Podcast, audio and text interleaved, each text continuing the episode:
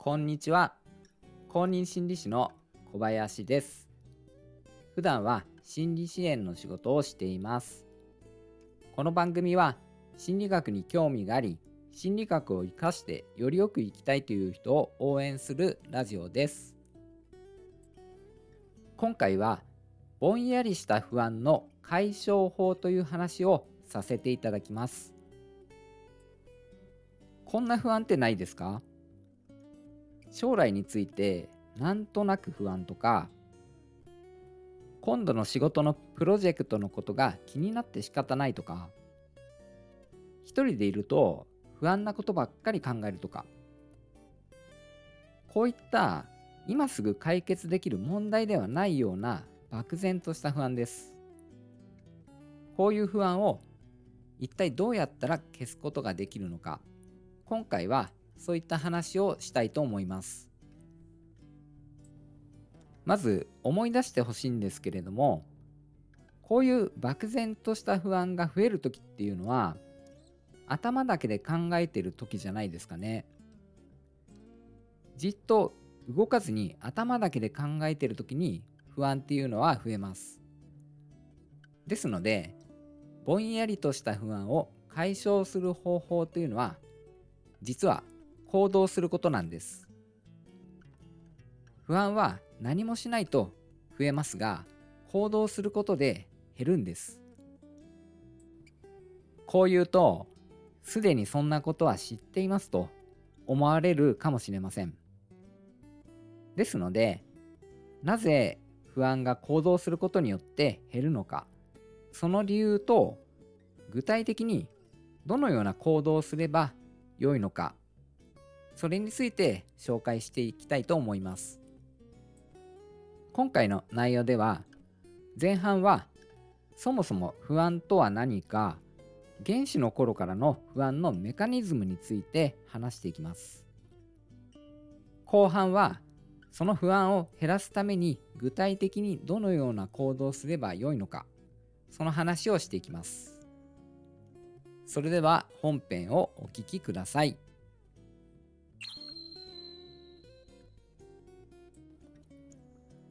前半のそもそも不安とは何かという話です。不安な状態というのは脳内物質のノルアドレナリン。ご存知ですかね？ノルアドレナリンという物質が分泌されている状態なんです。このノルアドレナリンというのはリラックスした状態とは反対なんです。緊張とか不安とか恐怖を感じた時に分泌される物質なんです。原始人の頃までちょっと遡って考えていきます。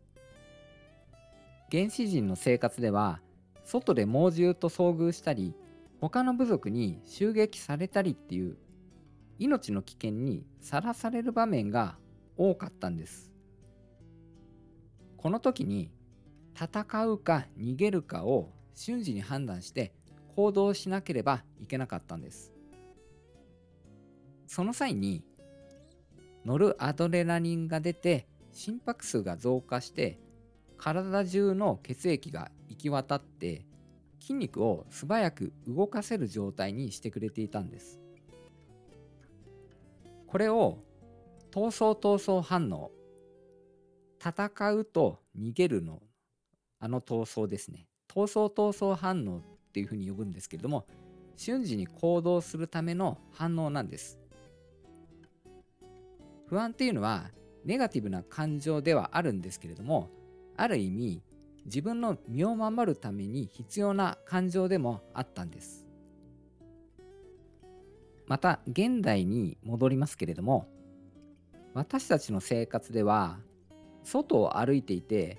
猛獣とか敵の部族に襲撃されるっていうことはまあありませんよね。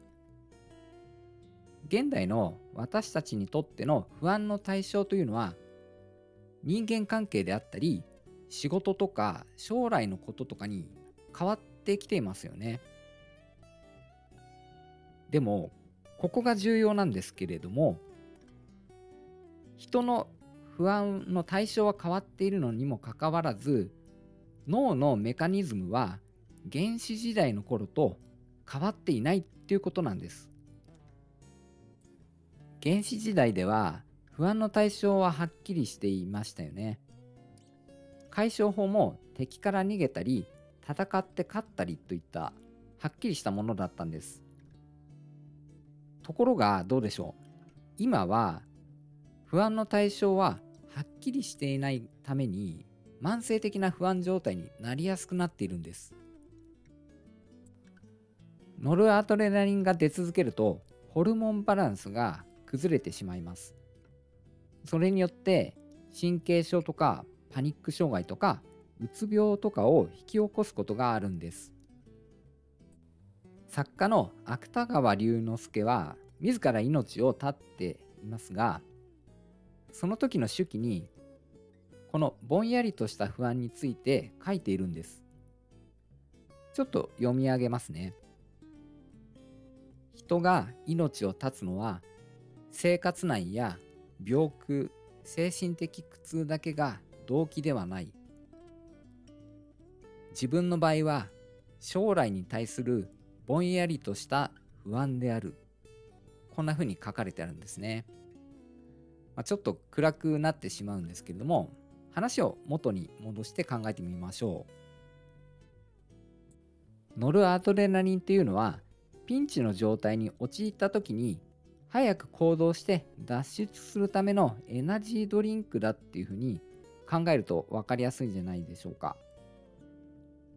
行動せずにじっとして考えることはそのエナジードリンクを注入されたまま思いをぐるぐる巡らせている状態なんです。はい以上は前半の不安のメカニズムについて説明してきました。ここからは後半です。ぼんやりとした不安を軽減させるためにどのような行動をしたらよいのかを話していきます。もちろん一番いいのは不安の原因となっている問題とその解決策がはっきりしていてすぐに解決に向けて行動することです。ただそれがはっきりしていないから困っているわけですよね。今回は不安が軽減する3つの行動を説明します。まず1つ目の行動は人に話すことです。誰かに自分の不安な気持ちを話したり相談することです。これは当たり前に思えて意外とできていなかったりしませんか？相談しても何も解決しないからっていうふうに思うかもしれません。でも人に話すことにはちゃんと効果があるんです。まず言葉にして人に話すことで自分の中で問題や解決策が整理されることです。一人で考えるよりも人に話すことで整理することができたとかそういった経験ってあなたにもひょっとしてあるんじゃないでしょうか。もう一つの効果は対処法が分かってくることで自分でコントロール可能であると思えることです。問題が解決できないままでも状況を自分でコントロールできるという感覚があると不思議とストレスとか不安っていうのは軽減するんです。是非人に話してみてください。不安が軽減する行動の2つ目は不安を紙に書くことです。この方法なら話す相手がいなくても一人で行えますよね。手を動かして書くという行為は脳を活性化させるんです膠着していた思考が動き出して頭の中が整理されていく感じです。これパソコンで打ち込むよりも手を動かして紙に書く方が脳が活性化されるっていうふうに一般的には言われています。エクスプレッシブライティングという方法があります。これは思ったことや感情を素直に書き出すというものです。自分をよく見せようとか自分の感情を抑えようとかそういうのは考えずに吐き出すように書いていく感じです。それによって気持ちが軽くなって随分楽になります時間が経ってから書いたものを冷静に見返すとあの時はこんなつまらないことに悩んでいたんだなとか時間が経つとどうでもよくなるんだなっていうのが思えるようになるんですね私は書くという行為に関してはよく to-do リストを書いています。何をやればよいのかとかどのくらいの量があるのかとかそれがわからないとモヤモヤしますから書くことによって、まあ、意外と少ないとかとりあえずこれをややっておけば大丈夫かなっていうのがはっきりするので不安が軽減するんです。特に一日の仕事の終わりに翌日の to-do list を整理するとすっきりしてその後の時間をあのリラックスして過ごせるんですね、まあ、ぜひ紙に書き出すということをやってみてください。不安が軽減する行動の最後の3つ目です。それは不安を感じたら体を動かすことです。運動ですね。試しに不安を感じてきたら筋トレを30分くらいでいいんでやってみてください。随分すっきりしてくると思います。ここで確認ですけれどもノルアドレナリンが出る目的っていうのは何だったでしょうか？ピンチから早く行動して脱出するための体の状態にすることでしたよね。体を動かすことによってノルアドレナリンも正常な状態に戻って不安も軽減していくんです。そのことをですねどうか覚えておいてください。以上ですね。ぼんやりとした不安のメカニズムとその解消法を説明してきました。いかがだったでしょうか？不安な状態っていうのはノルアドレナリンが分泌されている状態であると。それはピンチから早く行動して脱出するためのものだということですね。そして現代では不安の対象がはっきりしていないために慢性的な不安状態になりやすいということです。そこで不安を軽減する方法として3つ紹介しました。1つは人に話すこと。2つ目は紙に書き出すこと。